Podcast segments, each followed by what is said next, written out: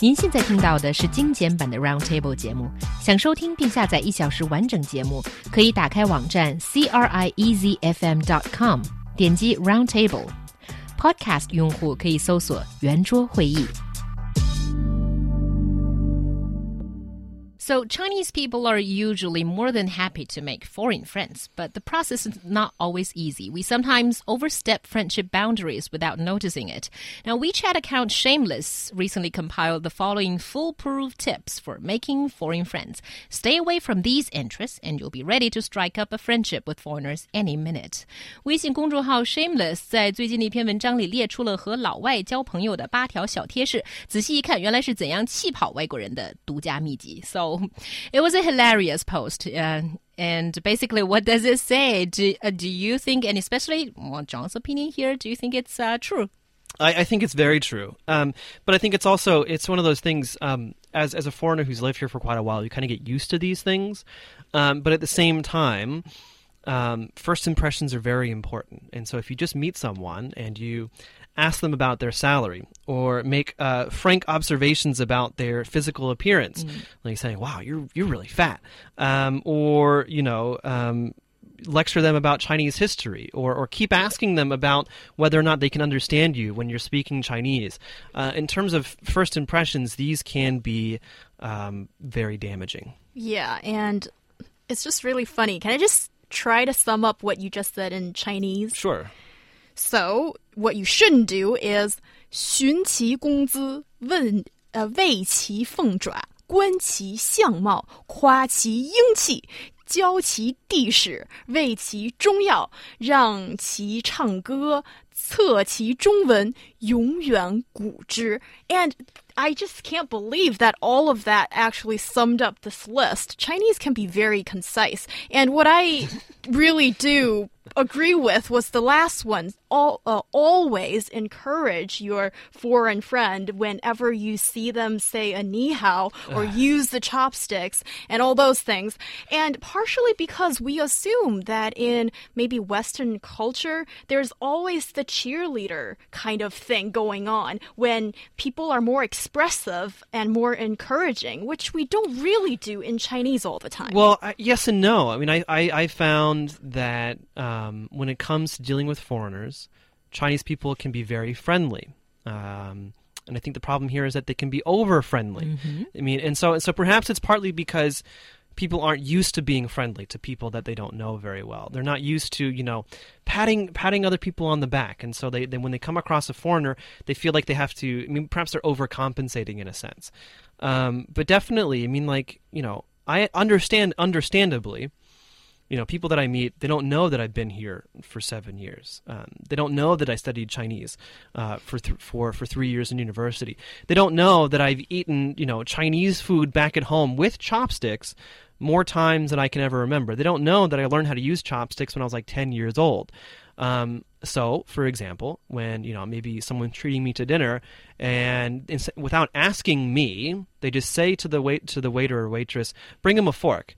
That's very insulting. Mm-hmm. Why the heck would I need a fork? I don't need a fork. And it was very inconsiderate of you and insulting to not even ask if I wanted a fork. Yeah, that's true. And also, uh, in terms of, you know, always patting foreigners on the back for saying ni hao, I think it should be a, a lesson taught to a lot of Chinese people that so many, you know, English speakers can say ni hao right now. In, fact, when I go travel abroad, it, people saying ni hao, ni hao so often that I think they're you know equaling to like whistling to me or something. Well, it's it's, it's very it's very similar. You know, when I'm walking down the road, uh, not talking to anyone, not causing any problems, and some young dude will just be like, "Hello, hello, hello, hello," yeah, yeah. and it's like, you know what, dude, you're just being a jerk. And I and I think honestly, I think something similar is catching on in the West as well. Exactly. Uh, traveling with my wife in Italy and and in, a little bit in the UK as well, but more in Italy um, there were many times where people were just very, very rude. Ni hao, ni hao, ni hao. It's like, what, what, what are you, what are you doing? Yeah, people do that to me all the time when I'm abroad. So you know, yeah, same. And I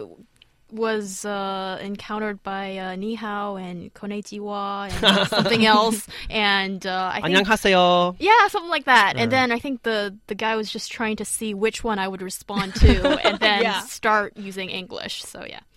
So it's it's it's not a good thing, but it's common. but that's that yeah and so that's the thing i mean I- perhaps that's um universal in a sense this this this this sense that you know you want to be uh, welcoming by speaking someone else's language but in the end uh, it just gets very grating um, to uh, world travelers to people who, who are already kind of used to um, being outside of their own culture but then you know asking about salary um, you know telling people oh you look really fat perhaps that's just kind of very Chinese in a sense, um, because I never encountered that before I came to China. Where, you know, and like in the U.S., perhaps we have a bit of a problem that it's it's um it's not politically correct um, because we have history of bullying and you know people like having psychological damage and we have a big we have a big fat people problem a lot of people are overweight and, and so on and so on so people are very very sensitive about this issue and so you know if you if you're genuinely expressing concern about someone you can say you know i think maybe you're a little overweight or you know maybe you should think about even even then it's going to be mm. very it's a very tense situation Exactly. and you're going to avoid it.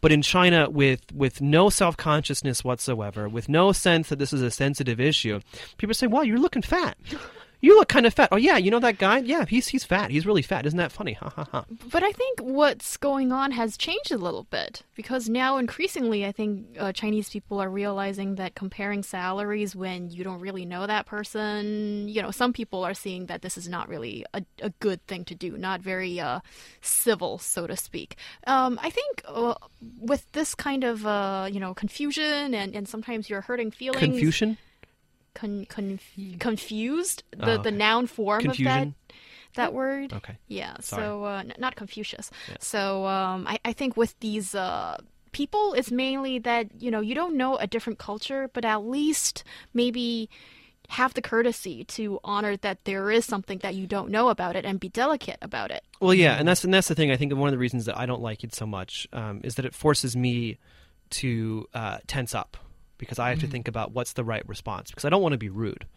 I don't want to be rude to this person because I understand that um, they don't perhaps they don't understand that this is uh, slightly offensive or that this is. Um, you know a question that I really don't want to have to answer. And so figuring out, you know, how can I not be rude but also, you know, be polite to kind of answer their question or acknowledge that they asked me a question. And so I think that one of the problems for me, one of the reasons it's irritating is it really pulls me out of, of just being myself Right. um, in, in China. And I think that, I mean, at least in Beijing, I've become a lot more comfortable um, being a foreigner surrounded by many Chinese people.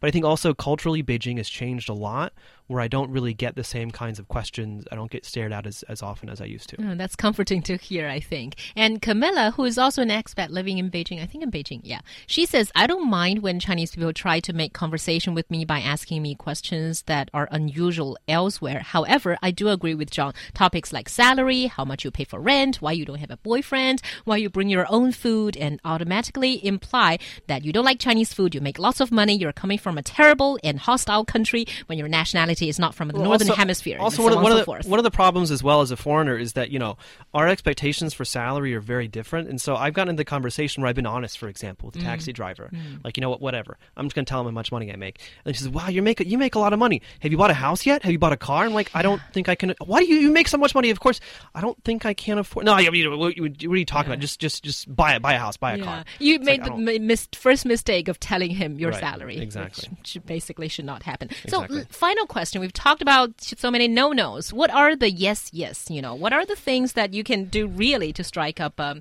friendly atmosphere with the non Chinese? Well, treat the other person as an equal kind of person. That you don't lecture them about your culture and accept that their their culture has its merits and be open with uh, you know difference and those kind of things. Yeah, and also don't try too hard. I mean, there's been so many times where I've been approached by people who, you know, quote unquote, they've been pushed by their parents and their teachers who are always lecturing them. Just, just, just open your mouth and talk. Well, yeah, but don't, don't make it unnatural. You know, like, I, and also I'm the kind of guy who, you know, d- doesn't, isn't on the surface at least. I'm not very friendly. And so if you come up to me and start talking like, I don't know what you want. I'm just listening to my podcast, walking on the street. Why, why are you talking to me? Yeah. Don't treat it as a way to practice your English, Right. or don't treat it only as that. Exactly. And that's all the time we have on Roundtable.